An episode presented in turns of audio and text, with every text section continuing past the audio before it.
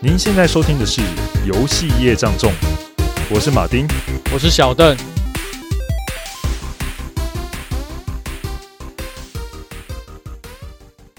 哎，小邓，你会不会以前小时候有些珍藏啊，但是不小心被你妈妈整理出来，她就把它当垃圾丢掉了？还蛮多的，就是搬家的时候有没有？有时候是不小心，或者是不得不，就是因为没办法带多太多东西，就会我丢掉蛮多我小时候的收藏。对啊嗯，就那蛮可惜。像我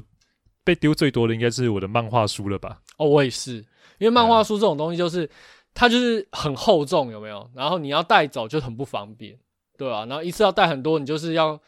超多箱的、啊，搬家超不方便。对啊，啊，像嗯我以前有一堆漫画书，在我搬家的时候，其实都装成一箱箱的送到我外婆家的那个仓库去。哎、我也有哎、对，然后后来后来就不见 了。过了几几年之后，他们觉得大人都觉得，哎，这个东西很麻烦，放一箱这边也没拿出来看什么的。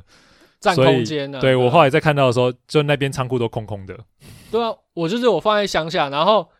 然后回去的时候就少一本，因为邻居会过来看，你知道吗？然后哦少两本，就顺便带走了。对对对，然后后来就发现，我靠，我的漫画已经就是东缺西缺了，然后想要算了算了算了，就就就丢掉了，就缺的就是对。而且我我我觉得我们聊到这个还要调到一个，你有常常听到一个新闻吗？什么新闻啊？你讲的是家人，对不对？对啊，但我听到的就是常常会有老婆在结婚的时候把丈夫的收藏给卖掉，而且哦通常卖的价格都很、都很瞎。真的对你有听过这种这个新闻吗？有啊，这超多的欸。像那个之前也有说什么，有男朋男朋友带女朋友回家，有没有？嗯，然后女朋友她就带她国小的弟弟一起去男朋友家，哦哦，然后她就看他那个墙上就有一些收藏游戏王的卡牌，有没有？嘿，那小朋友就想说，哎、这卡牌怎么都在那个塑胶塑胶盒啊、盒塑里胶面套打不开里面，他打不开，然后就把整包卡有没有，就通通丢到鱼缸里面去。为什么？他就那小朋友就说：“哎、我就是要想打开那个卡，打看到那个卡片的样子啊，他看不到，所以他就直接丢进去。然后男朋友得知，后来看到这些卡片的时候，原都泡水泡烂了，有没有？干，超级难过超怒的，超级难过的，这小朋友太居掰了吧？就不懂家教。真的是，他没有先问一下，就知真的是没有家教，对啊，崩溃、那搞不好是人家童年的收藏，或者是童年没有得到的收藏，哎然后长大好不容易花了一笔钱，花了时间找到的。就那是真的很有价值耶，因为像它里面收藏就是什么青眼白龙啊这些珍稀的卡片，哦因为这种卡片它因为实体的，搞不好那个版印了以后就不会再印，对。”对，啊所以那种价值度就是很高对的。而且对吧他为什么要放在那个塑胶套里面，让他拿不出来？他就是要把它封好啊！他就是不想让你拿，他 就不想对让啊，任你何就人是隔着那个塑胶套看着它就好 啦。结果你就还是要打开它。对可是它防打开就没有防水，真的有点。对，真是伤心难过。诶，那你小时候有玩那个魔法风云会吗？有啊，有有些魔法风云会的卡很很贵、有最有名就是黑莲花，不是吗？对对对，就因为我我一开始想说，因为我小时候是我朋友推坑的，然后他就跟我讲说，魔法风云会的比赛在国外的奖金也是非常夸张。对，然后他的卡有些也是很贵。那你刚刚提的那个黑莲花，对不对？我最近有看到一个新闻，他说最近最高的价格好像已经在那个 eBay 上面拍卖，卖到一张，因为它的好像是它的，因为你知道那个呃魔风它卡牌，它其实有一个专门的建价的单位嘛，他把这张卡的单那个建价是最高等级，所以这张魔魔风的这个黑莲花，它卖了五十一万美金，哇，一千多万台币耶！对，一千多万台币，超高的。如果以前我开到一张，现在就哎、不一定，搞不好你有。直接拿这一张换房子了。对啊，太爽了吧！我也想要有黑莲花。我有朋友最近跟我讲啊，他说他家里面有一箱那个那个什么啊还未开的那个卡卡包哦，对对对，他说就是呃价值很高。对，哇，那要看它是哪一种卡包 了。对，我们说我有看影片啊，就是有人就是拿那种很久的那个以前的版本，然后再开，然后开到黑莲花，超爽。有有有，我也是有看 到，哎、对那个影片还蛮多人看的，居然有六百多万多万人在看。对，而且这他开卡包还要戴手套，有没有？哦，就好像在非拿常那谨慎个跟仔细。高级的艺术品一样，对，对，非常珍惜，因为 真的很珍贵。真的很贵，真的不，真的就是贵成这样，我真的是很佩服。对，还好我已经退坑了，退退坑了。好，那我们今天要聊的主题就是传奇的卡牌游戏这个《魔法风云会》啦。但一开始我们还是要先来简单聊聊，就是《魔法风云会》它是怎么样的一个游戏，同时它是怎么样开始的。好，我们来分享一下魔法风云会是怎么诞生的哈。说到魔法风云会呢，就不得不提他的创造者 Richard Garfield，他是一位传奇的设计师，他基本上就是这位游戏的创作者。那 Richard 他小的时候呢，其实跟着他的父亲到处漂流，他父亲其实是一位建筑师，那他常年都待在像是孟加拉跟尼泊尔等地工作。那 Richard 刚才就跟着他父亲去到他工作地方嘛，去念书啊、求学。他在语言不通的情况下，又想跟当地的小朋友打好关系怎么办？诶，他那时候方法就是随时就是带着像一叠卡片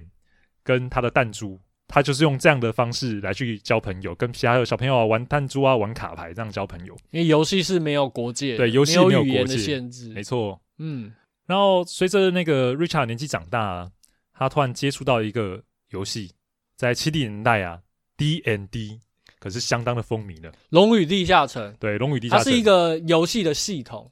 对对基本上是现在 RPG 的开端呐、啊对，这个我们之后搞不好可以也来开集聊一下，对因为它对现在游戏影响蛮深的非。常大。对它其实它的玩法非常富有创造力跟想象力哦，因为只要那个剧院说说的事情，你想得到方法，只要剧院说 OK，你都可以试着去检定看看。对，丢那个骰子，对然后判定你有没有按照你的想法过。对，对对对，所以这个游戏其实它就启发那一代人对于这种奇幻幻想啊、剑与魔法世界的想象。嗯，那当时 Richard 还着迷了另外一款游戏啊，叫做《Wizard》，就是就是法术法师战争。那游戏内呢，玩家们其实就扮演的魔法师。他这个游戏很大的特点，我还有玩过，虽然它是一个很老的游戏了，它算是桌游吧？对不对它是桌游，它它是是桌个游，桌游嗯基本上就是法师在里面迷宫中大乱斗就对了。哦只是它有一个很大的特点，就是它有一叠卡，然后你在游戏开场的时候就要从这一堆卡片中先选出你预选要带哪些卡片上场，就是等于说带你一些那法你术没有在选场的上呢？你还可以再选吗？呃，其实如果你没有选择它，后来有些时机点会可以再加入这些卡 OK 牌。 OK OK，对，只是它有很大的特点，一开始就是厚厚也五十几张，有没有？嗯，你就要去选了。我我记得那时候玩的时候跟朋友，光在前面玩挑卡牌，大概就花一个小时多，还没进入游戏哦，就 没进入游戏。就开始在那边挑卡它这牌，个挑了设半定天。它这个设定蛮像那个《龙与地下城》的设定，因为法师不是在前一天要先记忆魔法，对对对对对，然后再进入地城。我觉得它的对概念应该是这样子。没有错，啊嗯它其实也是这样子。 ，OK，那所以像 Richard 受到这些的刺激跟影响呀，所以他在成长过程中逐渐酝酿他的游戏。他其中有一款发想啊，是以呃五色就是五种颜色延伸的一个世界架构嗯哦。其实这就跟魔法复印会这个五色其实有息息相关嗯，啊。这这个游戏呢，它一直没有一个定版，它有时候是一个图版游戏啊 b o a game），那有时候单纯就是一款卡牌游戏。只是这个想法上就一直在改变跟酝酿当中。就是它还是一个圆形的状态，还没对有但是可能发展从得他很很成熟很年轻，差不多就是那个国高中的年纪的时候，他其实就已经有五哦色世界的构想了。哇，那真的蛮早的欸。对，对，然后后来就是到了呃一九九一年的时候啊，嗯，他就是对游戏设计太有爱了，所以他朋友呢介绍了他另外一位就是影响他一生重大的人跟他见面。在一九九一年的时候呢，Richard 的朋友介绍了 Peter 给他认识。那这位 Peter 呢是波音的分析员，那同时他有兼职哦，兼职就自己开创一个小小的游戏公司，专门出版像是桌面游戏之类的。那这个游戏公司就叫做 Wizard Coast，那时候是小小游，现在不是。，对，小小的，对对对。嗯然后呢，这个时候 Peter 其实就是向他介绍一款他设计的游戏，就希望这个，哦，讲错了，就是 Richard 呢就向 Peter 介绍他设计的一款游戏。嗯那这款游戏叫做 Robo Rally，嗯哼，那是一款桌面游戏。那 Peter 其实对这个游戏呢，他看到的时候觉得很喜爱，觉得很不错。但是他以当时的他的规模来讲，其实是没有资金可以去帮他做一款就是像桌面的游戏这样子。哦所以所以它那时像候做桌游也很贵啊。对啊，也是很贵，要开板开模啊，然后一盒那下来成本很高。嗯，对，所以他就像 Richard 建议说，能不能着手设计一些比较哎小型的、啊、便于携带的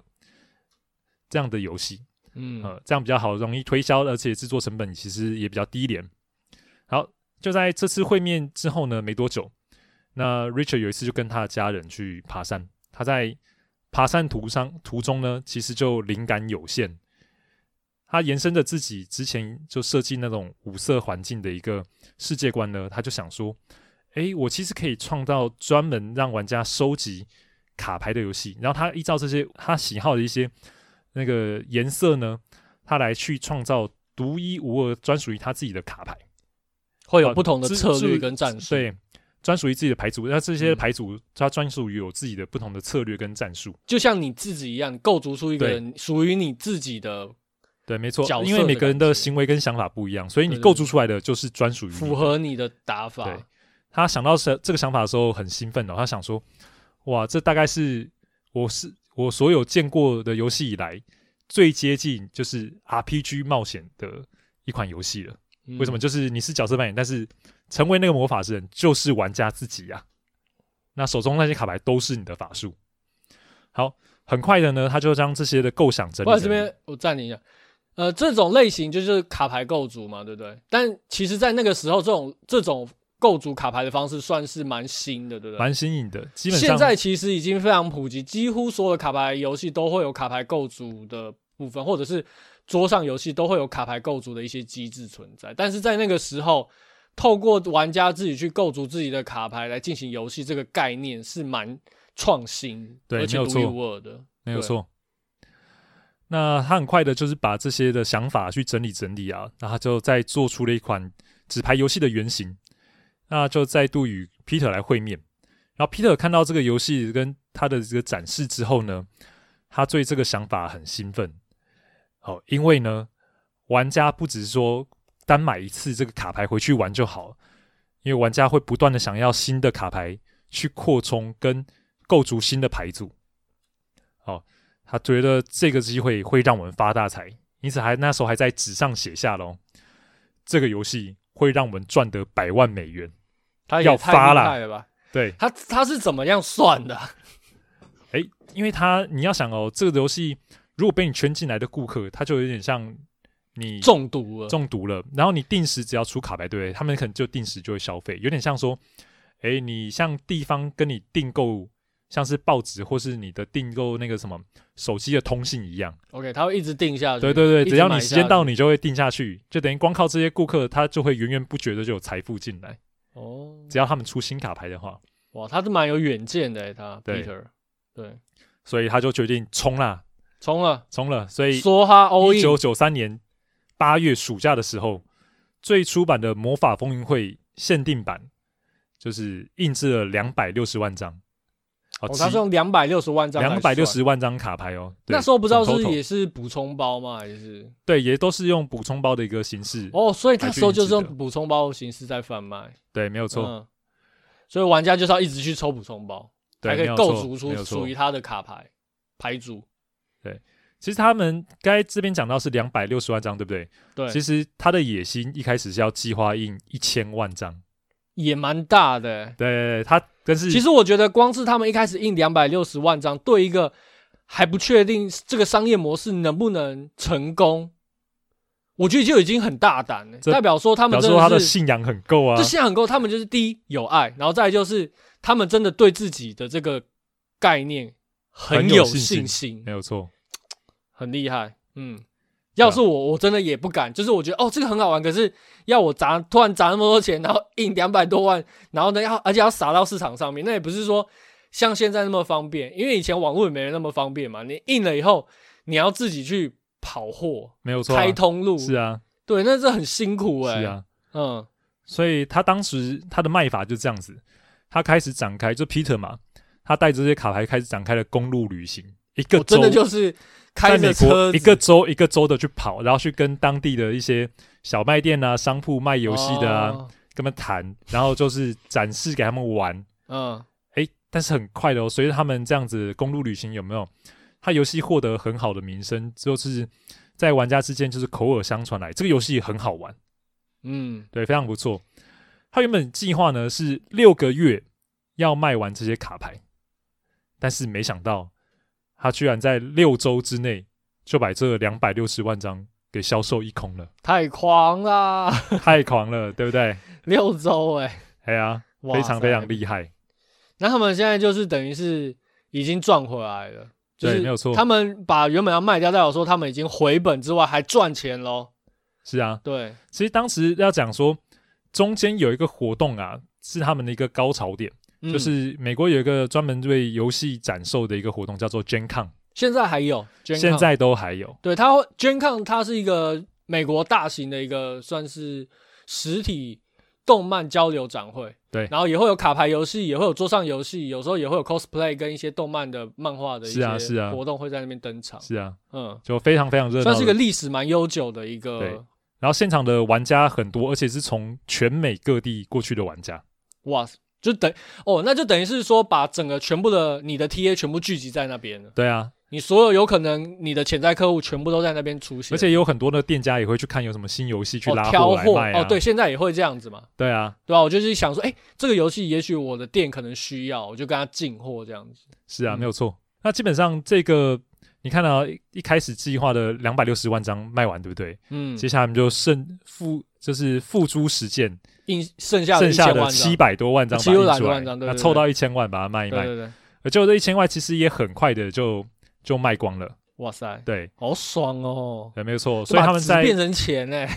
在在进行他们下一步计划前，想说嗯，那怎么办？要继续赚钱呐、所以对啊他们又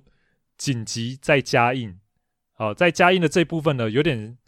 有点像不一样的，就是说他们在增加了之前没有的东西，就是五张基本色的地牌，基本地牌。嗯他们把它加进去。原本哦只有两百九十五张，嗯，诶，两百九十多张啦。对，然后他们加入了这五张之后，诶，就达到他们宣传中所讲的超过三百张的卡片，三百种有，三百有种的点卡片啊偷。懒，但是就是再画三张图的概念，哦不，再画五张图啊。对对对，要把它加进 去，没有错。嗯，那第二次印印刷的卡牌呢，其实他们会为了跟第一次有点区别嘛，嗯所以他们在那个边角啊，嗯就是给他们那个弧度，就是通常都会做一个倒角，圆那它这个角倒角对对做的稍微不圆点，让它有点区别。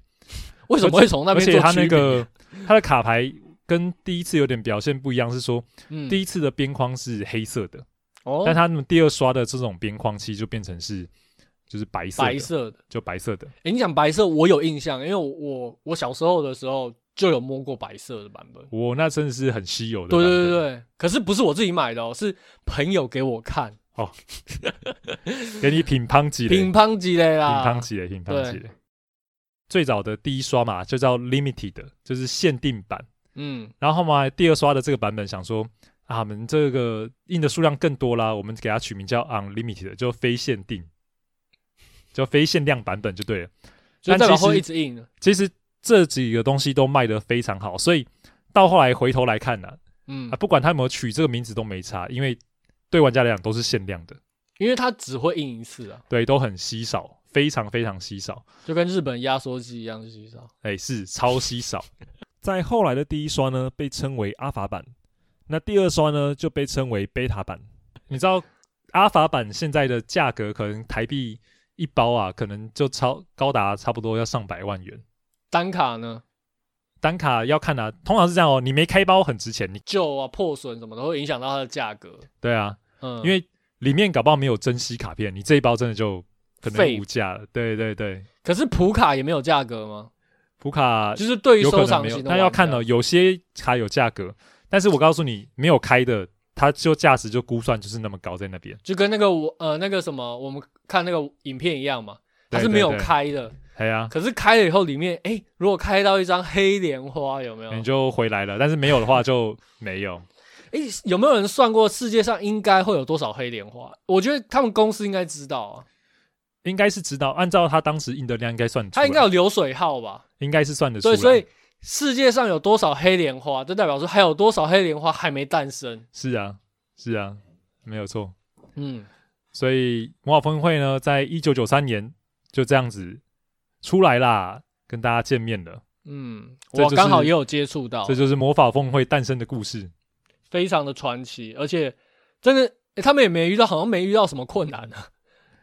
哎、那我听起来遇到好什像么真困难没有吗哈，好对像啊就一帆风顺。还是说我们的其实我故事觉得是时机点的问题，他当时的这个不管是概念或是商业模式，对，其实都非常的强，非常的好。就是当时第一没有这样子的这这样子的游戏类型，再来就是也没有这样子的商业模式，所以它第一就是没有竞争对手嘛，对完全没有竞争对手，游戏上面没有竞争对手，商业上面没有竞争对手，所以它就简直就是直接打入市场，而且占住了那个最第一个的位置了。对啊，当时而且这东西还蛮有毒性的，就是大家的店家赶快跟人家就是宣传一下这对游戏怎么玩，因然为后你知道玩一抽玩，然包这件事情其实很很邪恶，你知道吗？后看人抽吧，就看看到好卡出来的时候，真是兴奋想大叫，对不对？对，对啊，就是因为你在拆之前，你不知道里面会有什么样的卡，可是你拆了以后就发现，哦，爽，或者是有一张卡特别强，你就会特别兴奋。它其实又有点赌博的那种，有点像现在扭蛋的那种感觉，赌博。对啊，没有错对。可是老实说，我其实我反而是玩了这个游戏之后，我反而不太喜欢开包、开卡包，哦，为什么？因为脸很黑啊。哦就是都非洲有没有？然 后理解。对我我以好前像就也是是买了那个一盒起来，就想说哦，说来买一开开条来开，是不是？开开看好了，然后开了十包都觉得脸很黑，然后后来我就停下来好了，我说先不要开，让等一下再开。对我们比较理性，因为我们会拿去玩那个轮抽有没哦，有轮抽，对对对轮对，抽，你就自己开的时候觉得很浪费，但是如果你留着跟人家玩轮抽的时候，哎，至少他是那一次玩会你有被趣玩到有有价值，对对对对对对，我有朋友他说他之前买是买买一条，然后开了以后卖掉再买两条，这是什么概念啊？然后我说那你那两条买了以后开了以后呢？呃，他说卖掉以后就就就就拿现金啊，对对对，套现就 那这样到对底有没有赚呢、啊当然有赚啊，哦他买一条赚两条，哎，哦，好好好，对啊，一定有赚啊，是是是，那还真的，那还真的挺会做生意的。不是他运气好啊了，我搞不好也有那种非洲人有没有买一条你就亏了，好，OK，就是行，好，那接下来我们已经聊完了他的成长故事嘛，其实蛮蛮有趣的啊，然后也有一些就是励，也不到励志啊，但是就是可以过透过这个故事了解到说，其实一些想法就是说，你的游戏一定要独独特嘛，那三模式要创新这个部分。那接下来我们可能要聊一下，就是我跟马丁啊，到底是怎么入坑这个游戏的。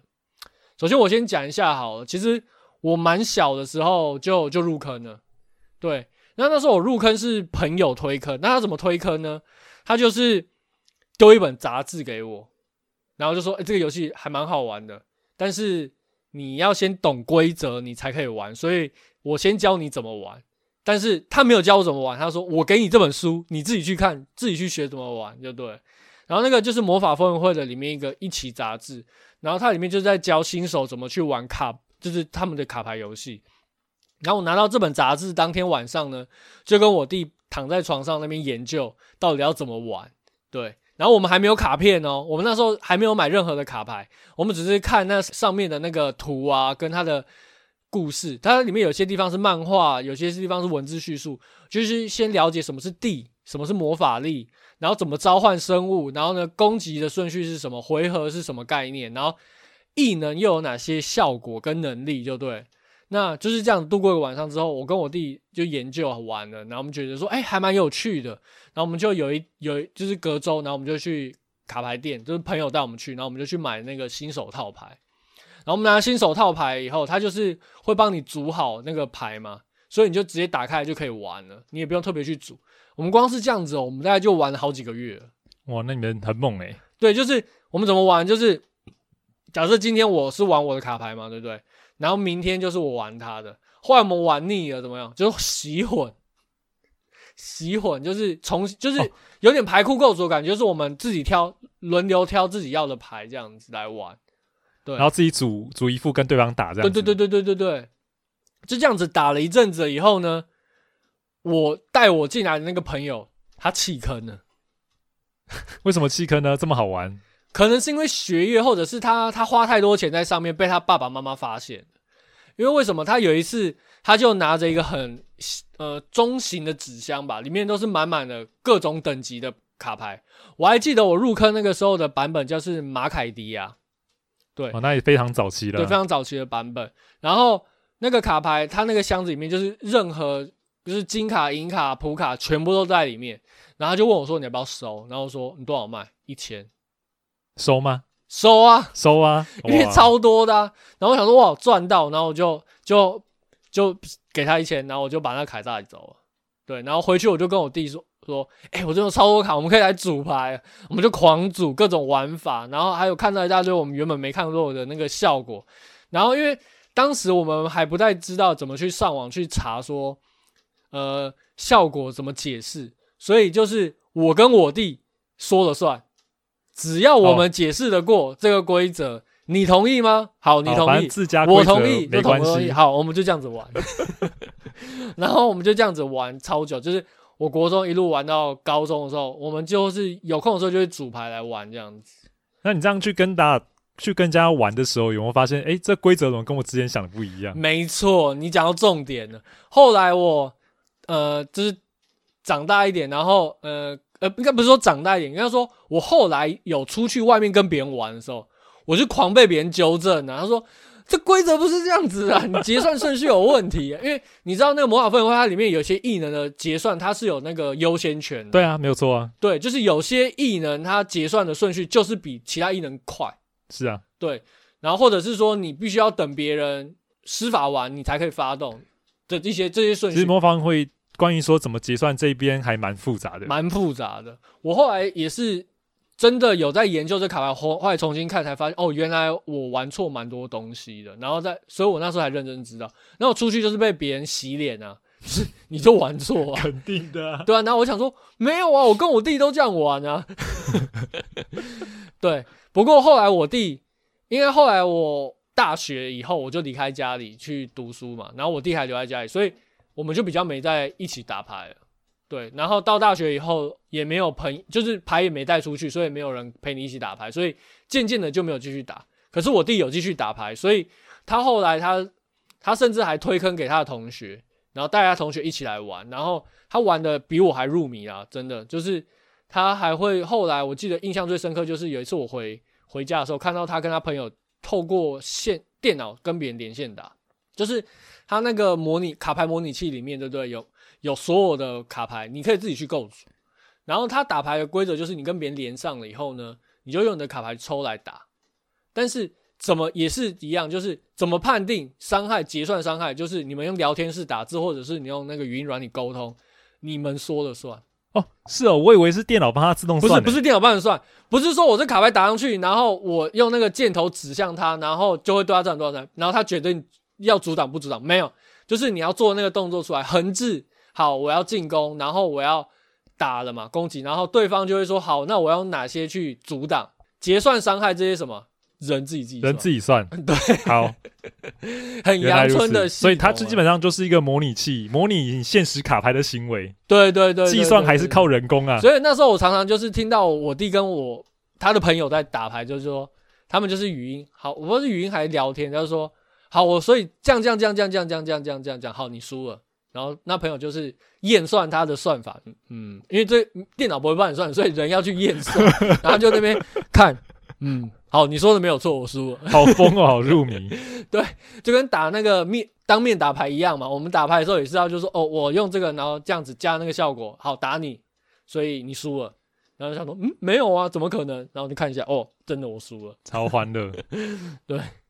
好了，我讲一下我怎么入坑好了。嗯哎、，其实我有是小时候都看那个同学有在玩，但我其实都没有在玩，所以哦看因为因为入坑的钱蛮贵的，对说我就实在稍微懂一点点他们的，比如说要抽牌啊、回 mana，然后中间怎么战斗，对对大概对对有对多少有一些印象。嗯，但但我第一次真正玩的时候是玩 DC 版的《魔法风云会你是说出在加机上面？》，夹击，上面的哦。哎，好酷哦，那时候就有出哦。对啊，对啊，然后我都是玩单机的，那那他那时候他召唤卡牌会有那种角色的图跑出来吗？没有，它其实都一张一张卡牌，哦就是然卡后牌是有特效。哦，但是它有一些设定，像是一些魔王跟对手，就是那个魔王就是你打牌的对手就对了，电脑，对，就电脑，呃，电脑对对它会手设这样定，这样子，嗯，所以那个时候大概就来来回回就是玩一下 DC 上面的游戏，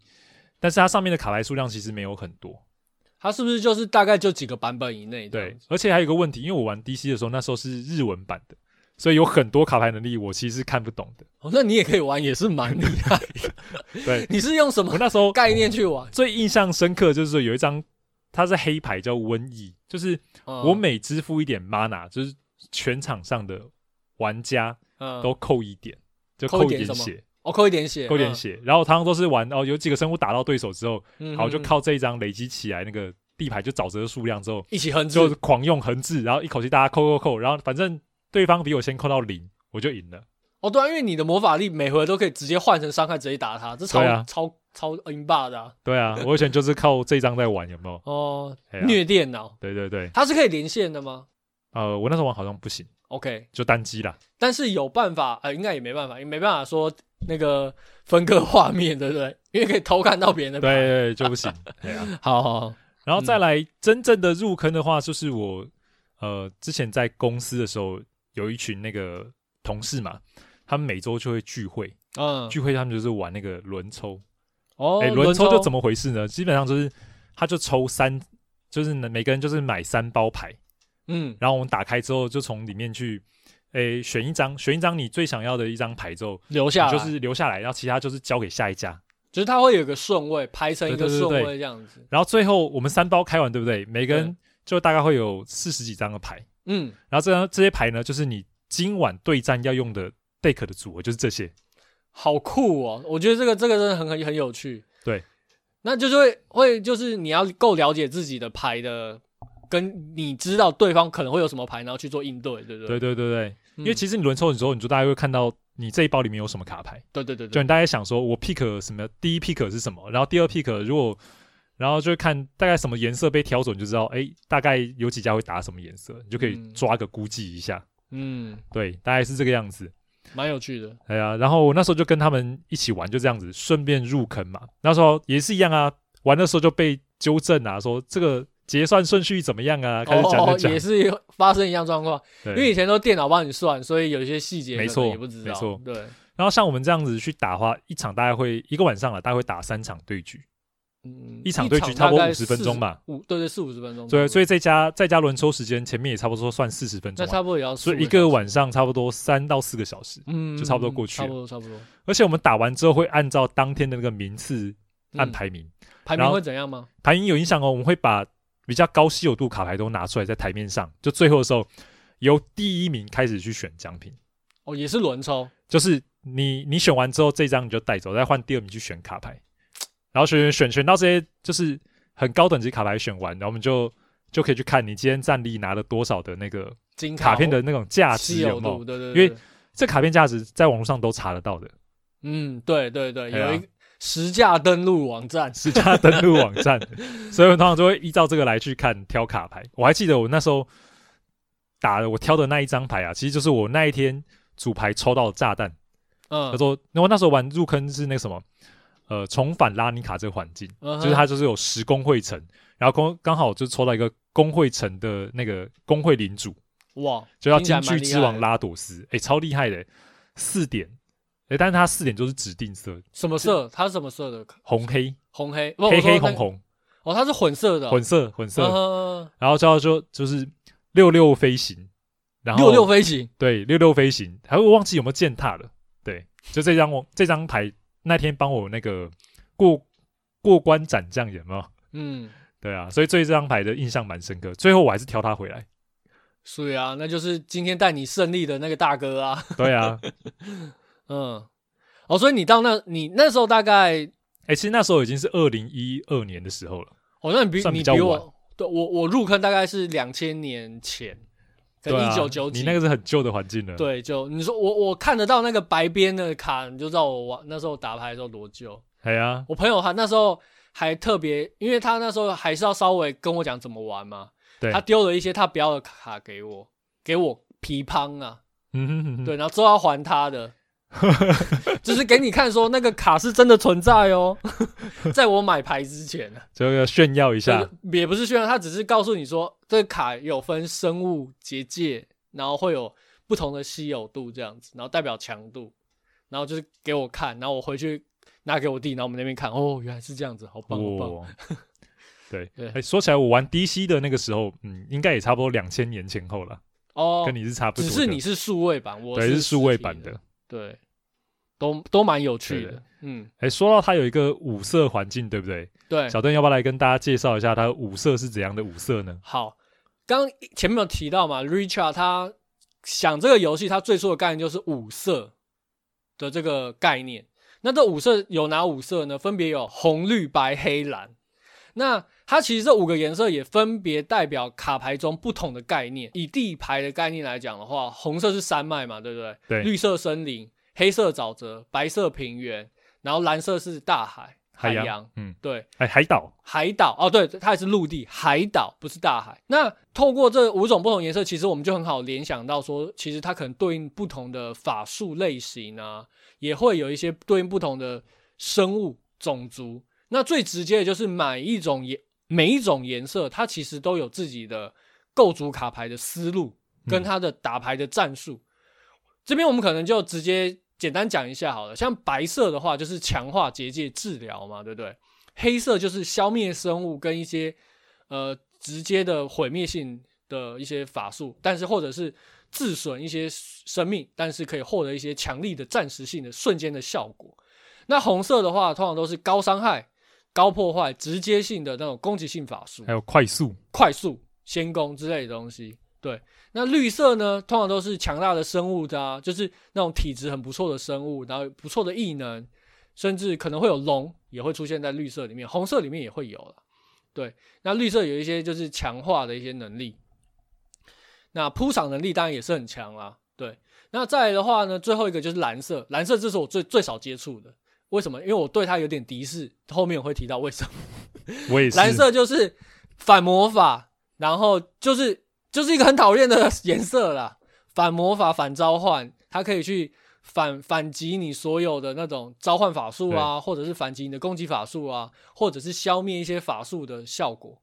甚至可以有一些我遇过啦，有那种蓝色的法术是可以控制地牌的，哦，那真的超 OP 的。我记得好像它是跟一个洪水有概念的一个卡牌。哦，那个我就没看过了，对对对因为卡对牌太多了，那我们这边就要讲，其实我们马丁跟我应该都有都有打牌一阵子嘛，其实应该都有自己偏好的颜色，对不对？对啊，对那马丁，你偏好的颜色是哪几个？我其实比较偏好白色跟黑色，哦，什么原因？白色跟黑色，因为其实白色它其实讲求一个秩序颜色嘛，所以秩序嗯它通常玩的就是一些小兵流，但是它小兵很有趣哦，你嗯很多小兵在一起打的时候，它各自的不同的异能就会叠加起来，哦，有点像对，摆就是摆阵全的家感觉一起啊，上，然后突然你就觉得哇，你的阵容强大，就各种异能就穿插在里面，嗯，然后就打的对手不要不要的，就是就是人多势众，越来越就是人而多且那个越多越强，而且会叠加那个技能的效果让我觉得还蛮爽的。蛮爽的。然后另外一个为什么喜欢黑色？黑色其实刚好要跟白色来做搭配嘛，因为黑色，因为刚才讲白色就是它的军容嗯生物嘛，它的对战斗特性是这样子。那黑色主要就是要来清除生物用的，因为黑色对于清除生物来讲是非常直接又有效的，因为它通常就是杀，直接就让这个生物就直接进消灭战目标生场，物，直接消灭目标生物，对，没有在跟你没有再跟你跟你客五四气三的。对，就是直接消对灭，对，他没有说你什么，你加几加几回来没有，对，就直接死。而且我记得黑色有些是，呃它耗费的魔法力很低。对，例如说它消灭生物，可是它可能直接扣血就可以扣那个召唤师的血量，就可以达到这个效果。有些是这样子没有错。对，对啊，嗯，所以而且像我就是玩轮抽嘛，对轮抽的那个环境就排斥比较小，通常你要怎么样控场的那个法术，真的选黑色就没有错。所以我对黑色的喜爱大概就是这样子。嗯，那小因为邓你你呢没？有我的吗？然后我喜欢颜色是红色跟绿色啊。那为什么喜欢这两个颜色？其实就是喜欢，因为我童年的时候，我第一次拿的那个新手包里面，他给我构筑的颜色就是这两个颜色，所以我对这两个颜色情有独钟。因为再加上就是我蛮喜欢绿色它的那个设定，就是大自然生物跟动物，我觉得那种召唤动物出来战斗的感觉蛮开心的而。且绿色生物都很大只，对，都很大只，就是站上去就个大屁股卡位在卡在那边，或者是那种他的他就可能就偏重某一个，例如说要么屁股很大，要么就是攻击很高，对对对，不然就是一些很很烦人的异能，对对对对，或者是横置以后会有一些其他的效，就不错的效果，就是例如说像增强啊、加一加一这种效果出现都有。那红色我喜欢它的原因是因为它有一些攻击性的魔法，那跟黑色很像，就是它可以帮你去清场。那另外一方面，红色它还有就是一些快攻的一些属性在上面，所以它打生物铺场的时候，对我来说是会很有很有压力的。对，这就是我为什么我喜欢红色跟绿色这两个牌组的原因。对，每个人都有各自的信仰。啊而且红色还有一个有趣的地方，就是它蛮多元素的攻击，比如说火风暴啊，呃，火山爆发、啊、地震啊，这些都会出现在红色里面。所以我选这两个，就是感觉我我的这个召唤师，我自己的当时对自己的想象，就是我有点像一个萨满，有没有？嗯我控制召唤的有生物是大地的生哼，物，啊，然还后召哦我唤控制风暴下来，对对对，我的法术，然后是大自然的怒吼，这样就是当时给自己的一个想象，就是我要走这个流派的感觉。对，那我们刚刚聊到就是我们喜欢的颜色嘛，那马丁有没有讨厌遇到的对手？这是什么颜色的？有啊，通常我最讨厌就是那个蓝色的。靠北，我也是、欸。为什么你会讨厌蓝色？真的太巧了吧？第一，我那时候才刚开始玩的时候，跟我的嗯同事打嘛，然后我就是买那个玉组套牌来，然后他是自己组的、哦，哦，他就那时候玩玩，然后他就那时候他就玩蓝色，嗯我就看他每一场他扑海轮到他的时候，他就说：“哦，我没事，换你啊。”然后你就玩啊下自己的，然后我就说：“我回合要结束喽。”他说：“等一下，换我。”然后先转几点 mana，然后抽牌，然后看一看，好，然后他结束了，然后就就代表我的回合结束了，换他的回合开始，然后开始又在做事情。然后当他的时候，每次都说：“好，我没事了。”然后但是你只要做任何动作，他说：“等一下。”然后让我想想，然后你看那个中间时间就一直在等待。他说：“那我每做一下，你都要想一下，哎，那那想好没有？就是你的回合变他的回合的感觉，，对对对对。很烦哎、然后最后就说你下生物一下来的时候，他就说，等一下让我思考看看哦。虽然看我能不能让他下，对因对为他对可对，以反击魔法嘛。对不对。对，然后他那时候打的还不止，不止反击魔法，他叫了一张叫秘术异蛇嗯四点，它是一个生物闪现，嗯，然后闪现叫下来之后，顺便你把你东西给扛掉，我靠，这太强了吧！超强的。然后我可就可是他是可以在别人的回合招吗？ flash 啊，闪我现啊靠，，闪现是可以在别人回合对啊召对唤，啊对啊，在别人回合召唤生物，对。然后还扛掉还别扛人，掉，对，还法扛掉术你的那些你的你的咒你的咒语就对了，干真的很烦哎、就超烦。然后我就看整场，我说哦，那就给你玩就好了。而且那个时间拖很长，他都是每次看你玩做什么事情之后，他就说等一下我来想哦。所以跟那个蓝色玩就有点痛苦，有没有？就不是很干脆。嗯像我们这个男人之间就喜欢正面硬刚 嘛，对对对，生物对撞嘛，这就是对啊，我们最喜欢直男接人的方式战斗。对可是我自我我讨厌蓝色理由有点跟你接近，但是我不是有讲我们预我预组牌，就是我第一个新手套牌是红绿吗？嗯，那你知道我弟的颜色是什么吗？蓝色吗？蓝黑，他一定常常欺负你，对不对？超控制超烦的，就是你招什么生物就是被清掉，然后你用什么法术就会被反掉，对，然后就是常常你卡魔法力就是你招不出来，然后等到他把你扛的差不多以后，然后他生物扑出来，其实也没有很强，可是你也没办法奈他怎样，因为你招生物就被他打掉，然后对，嗯就是完全被他克得死死的，我， 对，那真的很痛苦啊！对对对对对，啊这是我们不讨不喜欢那个蓝色的原因。痛苦的回忆啊，哎、但是有时候我打轮抽的时候，嗯，嗯我会看当下情况，也有可能抽抽蓝色。我不知道，我我后来玩，我看到蓝色还是会有点小小的排斥、欸，就是这种可能根深蒂固的厌恶感吧。我就是不想用蓝色，其实我真的你不想用蓝色。其实你看他，他把你打的那么狠，对不对？对，但是其实你自己要把蓝色用好也是很很难的，因为很掌握一些时机。哦，对，它对其啊实对,、反而我觉得我不选蓝色还有一个原因，是因为我觉得它不符合我打牌的 style，对啊，因为你就变成是你要一直那边就他妈的。我不要，我就是我的回合处理完我的事情就好，我不要那边 哦，嗯还要再看别人出什么，对，真的。烦。好，OK，讲到这边来讲啊，大家应该会对于魔法峰会在玩什么会有些好奇。那其实魔法峰会的规则它有点复杂，如果说要有怎么样入门的话，我们这边来为大家来推荐一下怎么入坑的方式。对，因为如果由我们来讲这个规则的话，太复杂，对，太而且复杂它有太多的了细节判定。但是其实网络上资源蛮多的，相较我们之前那时候入坑的时候，其实现在你可以上 YouTube，应该有蛮多 YouTuber 会介绍这个游戏怎么玩，然后或者是说，呃，它的官方网站其实有一些简单的概念告诉你，你可以直接搜寻 Magic 的官方网站，基本上你都可以看到一些简单的说明。那如果说你想要入坑，但是你跟我当初一样，就是你没有卡牌，你就是你看完规则，但是你想实际打看看，其实你可以去你家最近的那种卡牌店，你可以上网去搜 Google Google Map 上面找一下，通常他们里面都会店内都会提供一些新手的卡牌来给你操作，或者是如果说你想要立刻跟别人打的话，也许你可以上一些社团就可以揪团了。那最长的话呢，我是建议新手啊，有时候这种书展呢、电玩展，那个 Magic 它通常都会在里面有个摊位，然后它通常都会送那个新手的 deck，而且现场都会有教学员手把手教你怎么打这个牌，打完以后送你一副全新的卡牌，对你带回家，免费哦，免费对，带回家玩，而且你多排几次队有没有，你就可以拿到不同颜色的。 对对，你就可以多组几个牌，搞不好你全部新手卡收完回去，你就就。就可以组出一副不错的牌组了。回去只有一个人没关系，教爸爸妈妈怎么打。对对对，教爸爸妈妈怎么打，我就教，我好像忘记我们教过，可是我们失败。总而言之，现在新手很幸福啦。如果说你想要入门这个经典的卡牌构筑游戏的话，其实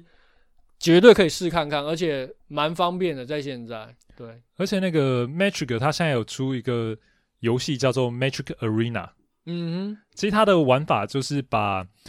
Magic 把它放到电脑上面去，而且它的那个规则跟流程啊都是一步一步的，所以你它有玩新的手话，教学，对不对？对，有新手教学，而且它电脑把那些流程规划已经分得很清楚了，嗯，所以以你要玩的话，基本上也是比较容易学的。嗯，呃，在电脑上可以玩。那手机部分可能就要等等，因为它最近在 Android 已经开始在封测，但是还要再等一阵子就对了。 OK，就等它封测结束以后，就有机会在手机上面玩了。对啊，嗯那如果说你对这个魔法峰会有兴趣，也可以联络我们，有没有？ 搞不好有兴趣的时候，哎哎，带可以你出来约打打一打下打一场，对不对？对带你入因为门这个世界，通常现在是怎么样，你知道吗？就是缺咖，缺咖有缺得牌很但大，缺 咖。真的好啦，那我们今天节目应该这个系列，我们之后应该还会再延伸其他的内容来跟大家聊聊，因为其实这个是一个很经典的游戏，它其实算是卡牌游戏的一个始祖，经典始祖。对啊，对因为像现在已经你看到它快三十年了，嗯，它有非常多的一些话题跟经典的内容可以谈。对，其实有线上有目前有很多非常主流的卡牌游戏都有借着跟看你看到它的影子存在，对不对？我现在光想一些很红的卡牌游戏，都炉石啊，对炉石啊、符文大帝文啊、大帝啊，对啊，都都都一定有它的影子存在啊。对，所以还有蛮多东西可以聊的，只是我们今天真的时间不够，所以我们今天可能先聊到这边。那我们今天节目就可能就先到这边了。如果说大家有想要跟我们分享的话题，例如说你你有真的有黑莲花想跟我们炫耀一下也是没问题。借我对那们我拍一下。对，就让让我们炫耀一下，给你炫耀一下也是 OK 的，对对对。好，那还没订阅的朋友呢，也麻烦订阅一下。那有有机会的话呢，也希望你们可以加入我们的 IG 跟那个脸书的粉丝团，只要搜寻“游戏业障就就可以找到了。那我们今天节目就到这边，谢谢大家，我们下次见喽，拜拜。拜拜。